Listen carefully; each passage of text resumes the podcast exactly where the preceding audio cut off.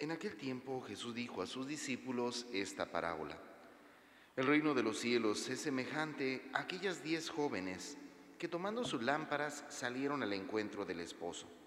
Cinco de ellas eran descuidadas y cinco previsoras.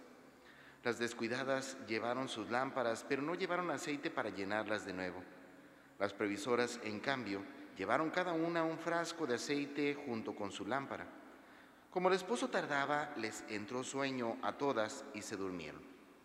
A medianoche se oyó un grito. Ya viene el esposo, salgan a su encuentro. Se levantaron entonces todas aquellas jóvenes y se pusieron a preparar sus lámparas.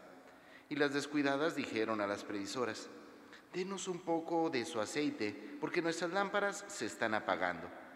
Las previsoras les contestaron, no, porque no va a alcanzar para ustedes y para nosotras. Vaya mejor a donde lo venden y, y cómprenlo.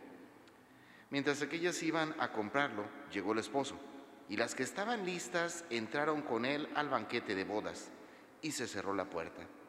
Más tarde llegaron las otras jóvenes y dijeron, Señor, Señor, ábrenos. Pero él les respondió, yo les aseguro que no las conozco. Estén pues preparados, porque no saben ni el día ni la hora. Bueno, hermanos, recordarán ustedes cómo a lo largo de esta semana hemos estado leyendo la carta del apóstol San Pablo a los tesalonicenses. Carta que dirige ciertamente lleno de alegría y sobre todo gratitud Pablo a Dios, porque en medio de las dificultades eh, el anuncio del Evangelio en esta comunidad ha dado frutos abundantes. Él no se fija tanto en los aspectos negativos, sino en la oportunidad que Dios les da para poder sembrar la semilla de la palabra de Dios. Entonces, si recuerdan, ayer escuchamos esa bella oración que Pablo dirigía a Dios agradeciéndole por esa comunidad. El día de hoy, como tal, comienza poco a poco a desarrollar ese discurso que, como ya les había dicho a ustedes, tocará dos temas fundamentales que ya tendremos oportunidad eh, de ver. La primera, pues que ante el, juicio, ante el final de los tiempos, pues la gente no quiere trabajar, ¿verdad? Y el segundo, pues ante la realidad en torno a la resurrección de los muertos y la llegada del juicio final. Ya lo, ya lo reflexionaremos eh, detenidamente a lo largo de estos días. El día de hoy ciertamente comienza su, su carta elevando, podríamos decir, como el elemento central de la vida cristiana, recordando a ellos la vocación universal a la santidad de cada uno de nosotros. Así como que antes de empezar todo tipo de discusiones, todo tipo de reflexiones, dice, no, no se les olvide que lo central de nuestra vida es llegar a ser santos. Y soy curioso, hermanos, que siendo el objetivo, la meta última de nuestra vida cristiana, muchas veces se nos olvida, ¿verdad? Nos perdemos tanto en los quehaceres, en las obligaciones, en las ocupaciones de la vida diaria, que se nos olvida que cada una de esas acciones, su único objetivo, su única meta, es que lleguemos a ser santos. Y digo esto porque si tenemos claro que nuestra meta última es llegar a ser santos, nos lleva a entender entonces que cada una de esas acciones que emprendemos en nuestra vida ordinaria deben de estar plasmadas o deben de estar marcadas por la experiencia del Evangelio. Pónganse a pensar, normalmente nosotros tendemos a hacer una división entre nuestra vida laboral, entre nuestra vida personal y nuestra vida en Dios. Pero si entendemos entonces que nuestra meta fundamental es la santidad, entonces nos lleva a entender que la acción de todos nuestros negocios, todos nuestros trabajos, deben de ir reflejando poco a poco el Evangelio deben de ir plasmando cada una de nuestras acciones, cada uno de nuestros comportamientos, nuestro deseo de llegar a ser santos. Esto implica entonces pues un trato diferente para con las personas, no viéndolos como objetos o elementos productivos, sino viéndolos como seres humanos, como, como hijos de Dios. Esto como tal da una perspectiva diferente a nuestro obrar, porque entonces no solamente se trata de ser justos cumpliendo con lo que la ley se manda, sino incluso yendo más allá cuando nosotros somos capaces de contemplar en nuestro trabajo ese más allá. Cuando nosotros nos preocupamos por las necesidades particulares, cuando nosotros entendemos y comprendemos a cada uno de nuestros trabajadores no como simples obreros, sino como hermanos en Cristo, entonces nuestra vida da un giro por completo. ¿Por qué? Porque entonces cada una de esas acciones están dirigidas al objetivo fundamental, que es que lleguemos a ser santos. Lo mismo en nuestra vida personal. ¿Cuántas veces nosotros conflictos, problemas con nuestros vecinos, con amigos, a veces nuestras llevaderas o incluso diálogos o pláticas un tanto insanas?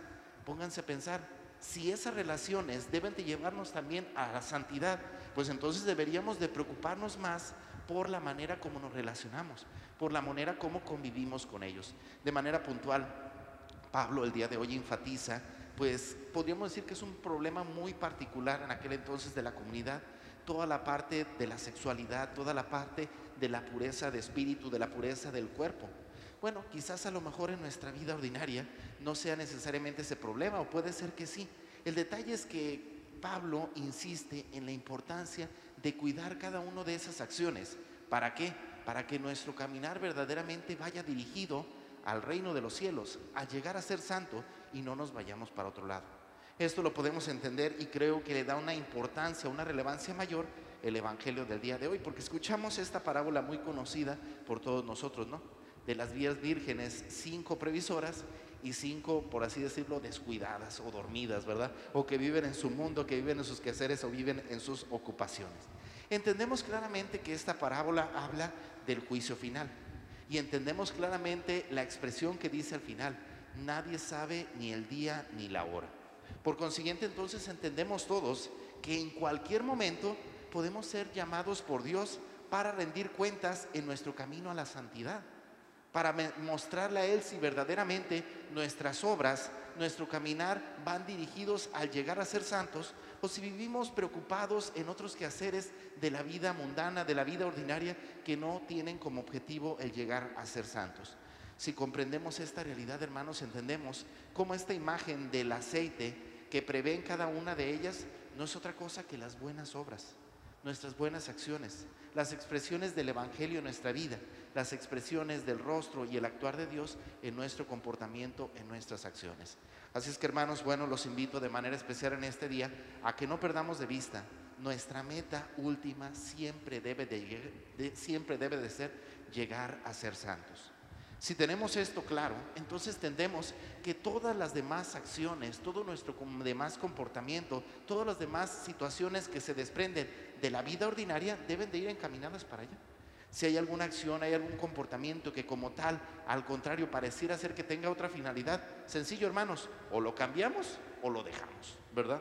En ese sentido, no perdamos de vista aquella parábola de Jesús cuando decía, si tu mano es ocasión de pecado, arráncatela bueno, hermanos, hay muchas ocasiones en que tenemos que arrancar de raíz algunas acciones, algún comportamiento. ¿Por qué? Porque sabemos que nos aleja de Dios. Lo central de nuestra vida debe de ser siempre la santidad. La vocación universal de cada uno de nosotros, recordemos, debe de ser santo. Y qué mejor que en este día recordamos a Santa Mónica, madre de San Agustín, ¿verdad? que en medio de las situaciones a lo mejor curiosas o significativas es el hecho de que ella llegó a ser santa simplemente siendo madre. Simplemente como si fuera cualquier cosa, simplemente siendo madre. ¿Y cómo? Orando, intercediendo constantemente por su hijo.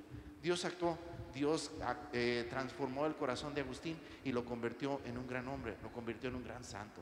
Pero para que ese hijo llegara a ser santo, se, se requirió primeramente de la expresión y del amor de una madre que es santa.